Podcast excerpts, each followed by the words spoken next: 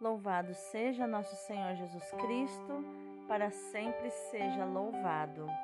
Hoje é terça-feira, 5 de abril de 2022, quinta semana da Quaresma. São Vicente Ferrer, rogai por nós.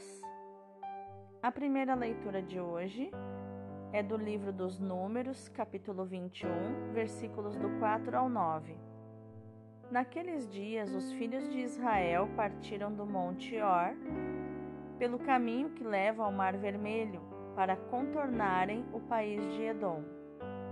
Durante a viagem, o povo começou a impacientar-se e se pôs a falar contra Deus e contra Moisés, dizendo: Por que nos fizeste sair do Egito para morrermos no deserto?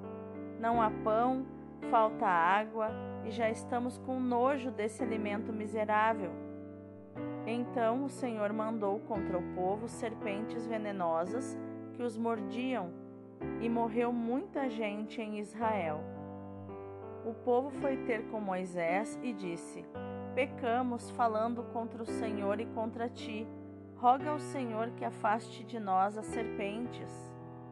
Moisés intercedeu pelo povo e o Senhor respondeu: Faze uma serpente abrasadora e coloca-a como sinal sobre uma haste. Aquele que for mordido e olhar para ela viverá. Moisés fez, pois, uma serpente de bronze e colocou-a como sinal sobre uma haste. Quando alguém era mordido por uma serpente e olhava para a serpente de bronze, ficava curado. Palavra do Senhor, graças a Deus. O salmo de hoje é o 101, dos versículos 2 ao 21. Ouvi, Senhor, e escutai minha oração, e chegue até vós o meu clamor. Ouvi, Senhor, e escutai minha oração, e chegue até vós o meu clamor. De mim não oculteis a vossa face no dia em que estou angustiado.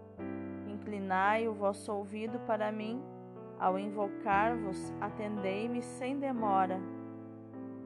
As nações respeitarão o vosso nome, e os reis de toda a terra a vossa glória. Quando o Senhor reconstruir Jerusalém e aparecer com gloriosa majestade, ele ouvirá a oração dos oprimidos e não desprezará a sua prece. Para as futuras gerações se escreva isto, e um povo novo a ser criado louve a Deus. Ele inclinou-se de seu templo nas alturas, e o Senhor olhou a terra do alto céu para os gemidos dos cativos escutar e da morte libertar os condenados. Ouvi, Senhor, e escutai minha oração, e chegue até vós o meu clamor. O evangelho de hoje é João, capítulo 8, versículos do 21 ao 30. Naquele tempo disse Jesus aos fariseus: Eu parto e vós me procurareis, mas morrereis no vosso pecado. Para onde eu vou, vós não podeis ir. Os judeus comentavam: Por acaso vai se matar? Pois ele diz: Para onde eu vou, vós não podeis ir? Jesus continuou: Vós sois daqui de baixo, eu sou do alto. Vós sois deste mundo, eu não sou deste mundo. Disse-vos que morrereis nos vossos pecados, porque, se não acreditais que eu sou, morrereis nos vossos pecados. Perguntaram-lhe, pois, Quem és tu então? Jesus respondeu: que vos digo desde o começo. Tenho muitas coisas a dizer a vosso respeito e a julgar também. Mas aquele que me enviou é fidedigno, e o que ouvi da parte dele é o que falo para o mundo. Eles não compreenderam que lhes estava falando do Pai. Por isso, Jesus continuou: Quando tiverdes elevado o Filho do Homem, então sabereis que eu sou e que nada faço por mim mesmo, mas apenas falo aquilo que o Pai me ensinou. Aquele que me enviou está comigo, ele não me deixou sozinho, porque sempre faço o que é de seu agrado. Enquanto Jesus assim falava, muitos acreditaram nele. Palavra da salvação, glória a vós, Senhor. Então, quais os ensinamentos de inteligência emocional e espiritual nós podemos encontrar nos textos de hoje? A primeira leitura nos mostra que o povo de Israel continuou a contestar Moisés e a murmurar contra a providência de Deus. Não demorou muito e chegou o castigo, porque apareceram as serpentes ardentes que mordiam as pessoas e as faziam morrer.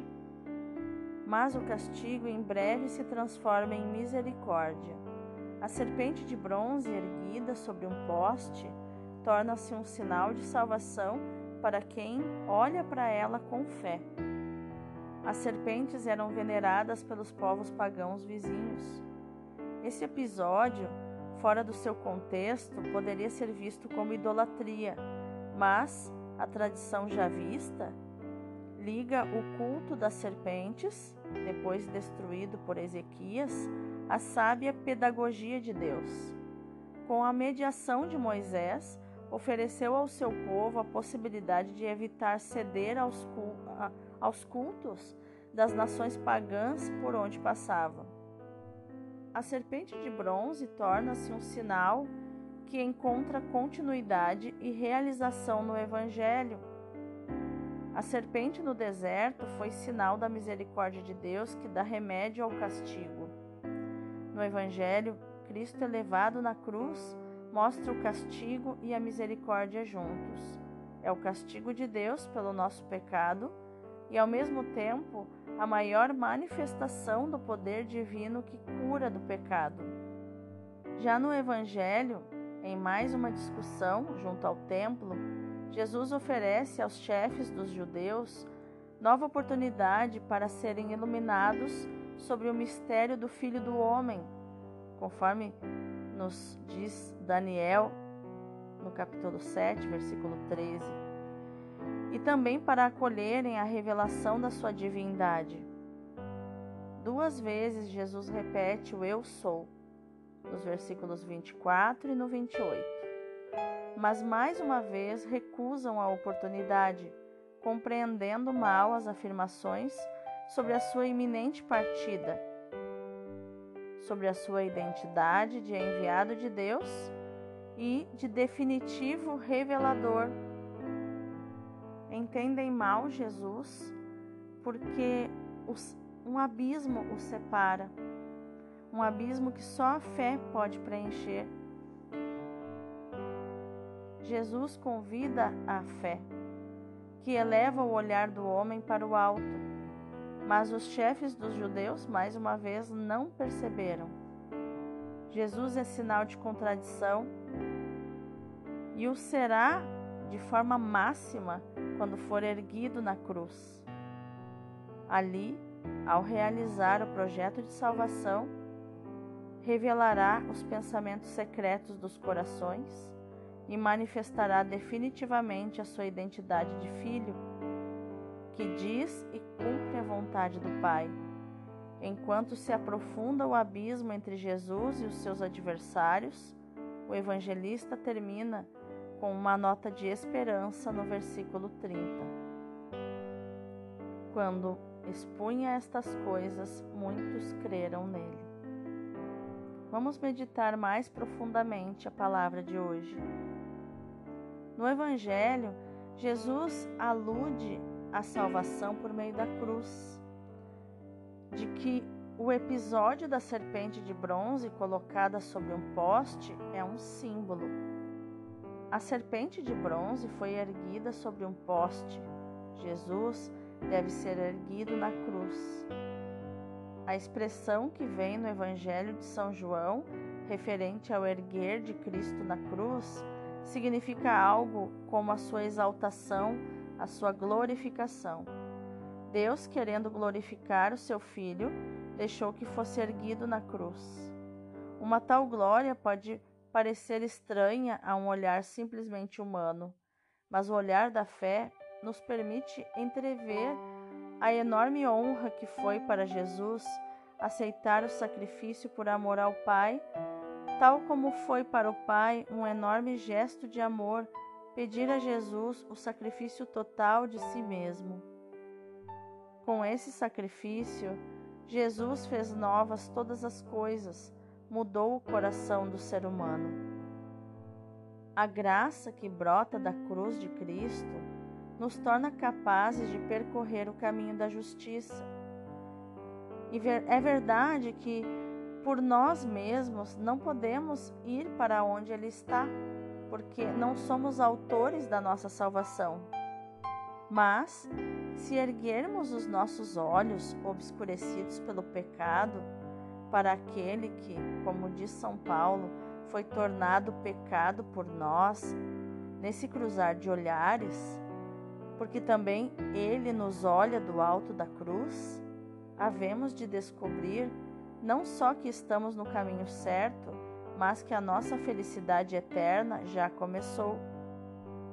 Ao adorarmos a cruz na Sexta-feira Santa, poderemos recordar algumas expressões das leituras de hoje.